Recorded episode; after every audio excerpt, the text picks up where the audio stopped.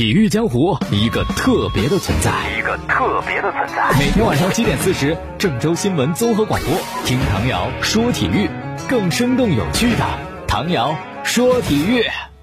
各位听众朋友，大家好，还有蜻蜓的网友朋友，大家好，欢迎收听唐瑶说体育。嗯，先关注昨天的中超比赛。国安跟上港的比赛有多少朋友是等着看的？应该还是很受关注吧，很焦点。毕竟是 B 组的第一、第二，而且可能还会有名字上的一些改变。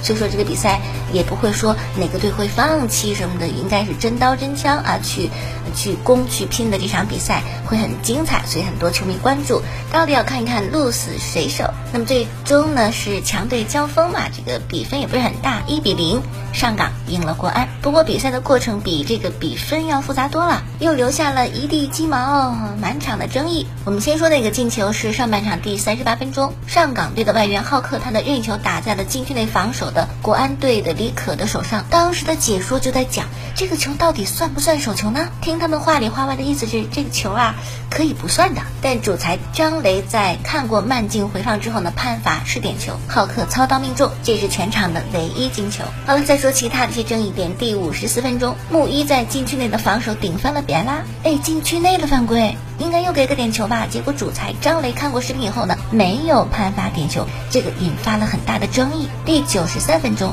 已经补时了，但是国安队有个特别好的机会，张玉宁的大门打在王子宁的身上折射进门，这叫绝平，国安乐疯了，很多庆祝，但是呢。裁判说这个球王子明被判越位在先，进球不算。这样最终呢就是上港一比零赢了，本赛季双杀北京国安，十三场比赛三十二分，稳稳的拿到 B 组的第一。如果说比赛之前北京国安还有丝丝想法，还可以战胜上港，今儿呢下轮比赛再赢上港，再怎么怎么着能够拿到 B 组第一，但现在这个希望是彻底没有了。哎呦，黄牌挺多，上港四个人：洛佩斯、杨世元、傅欢、李胜龙。国安是三位，李可、于洋和池中国。刚才咱们讲了这场比赛一地鸡毛，说这个当值主裁张雷的几次判罚很有争议，网上怎么说呢是引发了巨大争议。赛后国安球员王刚都向张雷竖大拇指，但是反着的意思哈，名为赞，实则嘲讽，你真行。那哪个是巨大争议的点呢？就是国安的外援别拉在禁区摔倒，为什么张雷看了回放也不给点球？当时央视的。解说嘉宾已经很肯定、很明确的表示，这就是一点球，要我判就是点球，没跑的点球，但是裁判没给。然后找补说，可能裁判有他自己的一些思考方式，有他自己的标准什么什么的。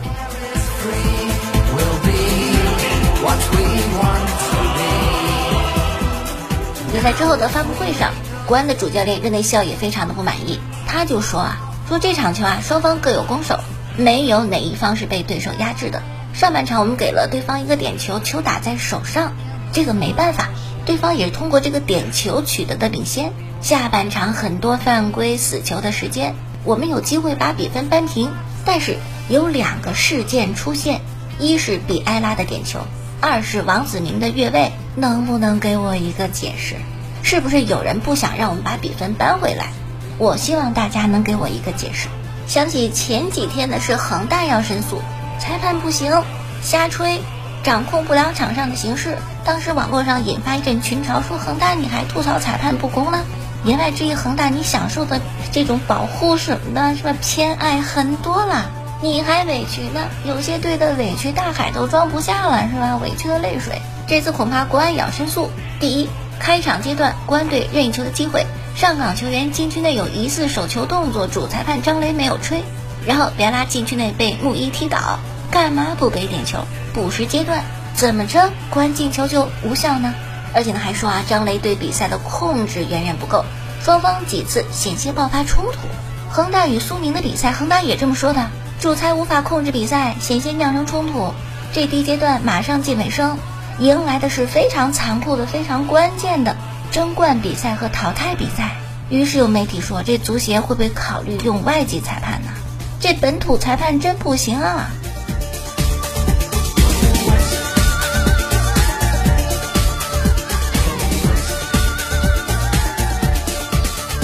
好了，说完这场呢，看华夏幸福二比零胜卓尔比赛。第一个进球呢是六分钟，突雷的破门，马尔康的助攻。第二个进球发生在第八十七分钟，一头一尾两个进球，马尔康的破门。哎呦，这样的话呢，华夏幸福就提前锁定了争冠组的名额，就进前四了。重庆跟永昌的比赛大比分四比一，重庆队开场六分钟、十五分钟两个进球，二比零领先。外援厉害阿德里安以及卡尔德克的破门，然后中间是永昌追回一个。苏祖主罚点球命中，最后到了要结束比赛的时候，七十二分钟、八十分钟，比赛尾声时，阿德里安的梅开二度。最终呢，重庆是四比一胜利永昌。作为本赛季升班马，永昌表现挺好，四胜五平三负，距离争冠那组就差一分儿。如果真是赢了重庆，还真有希望进去。只可惜在全部综合实力这方面，跟重庆比，可能也就差了这么一点。然后青岛跟天津泰达的比赛，青岛三比零。天津这是换帅也没什么用啊！已经有一些球迷说了，王宝山可能只能在河南建业啊，是吧？展现出他的能力，就跟建业很配呗。或者说就是天津队谁带也带不出来，确实不行。这样的苏州赛区的争冠和保级组的球队就正式的决出来了。上港第一，三十二分；国安呢是二十五分，小组第二，这是锁定的。然后重庆跟华夏幸福同样二十一分。跻身前四，但是谁第三谁第四，最后一轮才能够决出。保级区呢，七到八名正式确定，青岛第七，泰达第八，但五到六名也是等最后才能够分出来具体的名次。那我们也看看 A 组是吧？我们这个建业是 A 组的最后了，第八名六分，结结实实的垫底儿。反正第一阶段却因为伤病的问题踢得不好，那就看第二阶段吧。我之前也说过，可以放弃第一阶段，就是把所有的精力准备都用在第二阶段淘汰赛。一招致命是吧？这个一定要听好。那么我们的对手呢，应该是 B 五 B 组的第五，现在是永昌十七分，但是排 B 六的武汉卓尔只比永昌差了一分，十六分，也有可能反超永昌成为第五。为啥呢？因为最后一轮第一阶段的比赛，永昌的对手是国安，你觉得国安会让永昌赢吗？而武汉卓尔的对手是天津泰达，你觉得泰达有本事让武汉卓尔输吗？我就这么一问，我还真说不准。也许永昌真能胜国安，也许泰达真能胜卓尔，但是大概率的话，可能我们会对阵武汉吧。哎呦，不容易。但即使对永昌，哎呦，这个淘汰赛也不容易，都挺难踢的。所以真得做好准备。做好准备是一方面，我们人尽力，但有时候也得看运气，幸运女神帮不帮忙。比如说到了第二阶段。还是有伤病的问题，人员还不能凑齐了，悬。但如果啊，河南建业外援没问题，本土主力没问题，教练也没问题，那我觉得谁来都不怕，谁来都可以战。相信河南建业，本赛季目标保级，我看好你哦。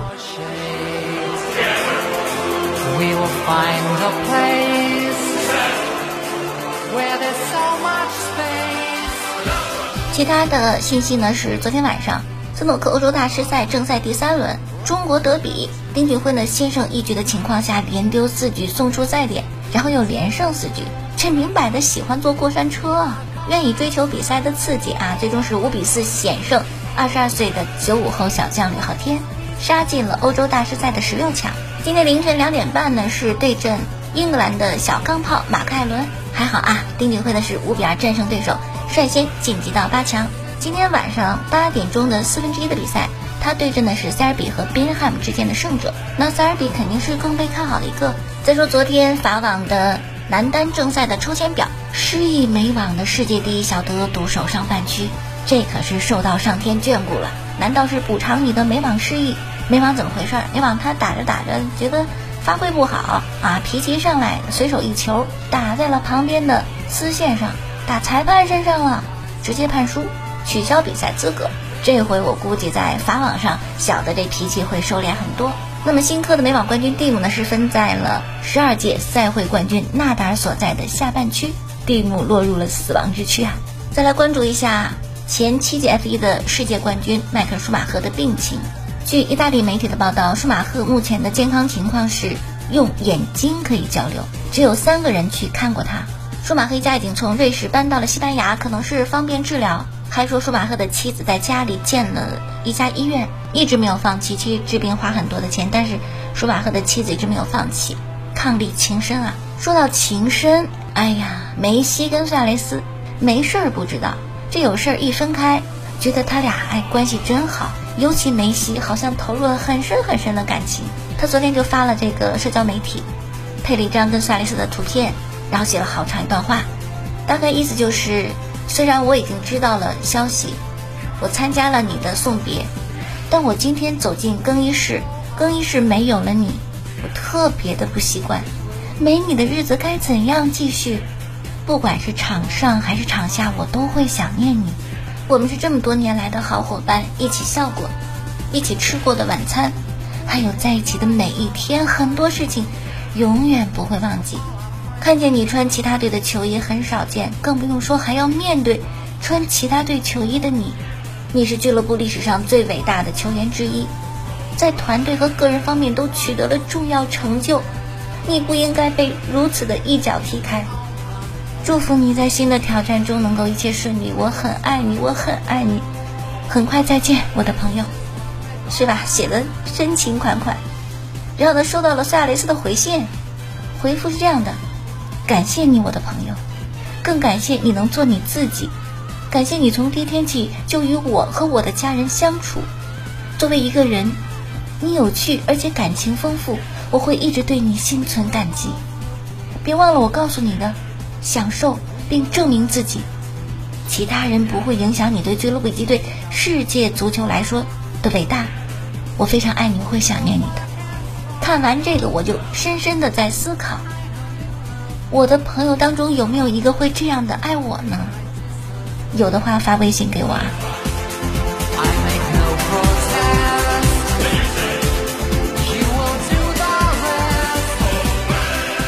那既然说到友情，我们不妨讲一讲美职篮里边六对儿关系最好的铁哥们儿。哎，你可能会想到科比加索尔，那都不是好朋友，那就是一对儿贤伉俪。科比数次为了加索尔挺身而出，拦着不准交易加索尔。但其实，在众多的友情评比当中，科比加索尔这对儿排名在这个榜单的最后一位。比他们关系好的还有很多。先说排在第六的科比加索尔，奥尼尔之后呢，加索尔成为了科比最好的帮手，同时也成为科比的好朋友。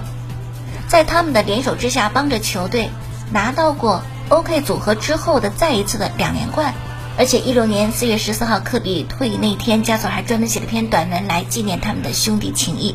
排第五的乐福和克莱。他们两个人没有在同一个球队待过，但他们私下有特别亲密的关系。高中时期是队友，是好朋友，住在同一间寝室，关系特别好，而且两个家庭交情也很深厚。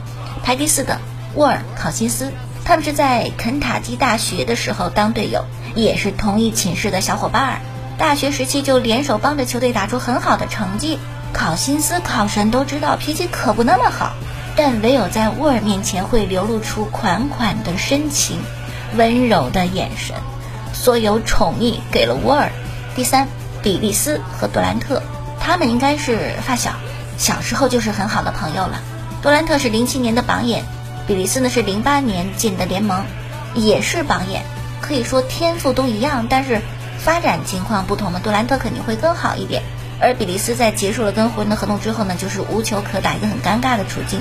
但杜兰特不一样，两次冠军，两次总决赛的最有价值球员，就算受了严重的伤，但依然可以拿着篮网的顶薪。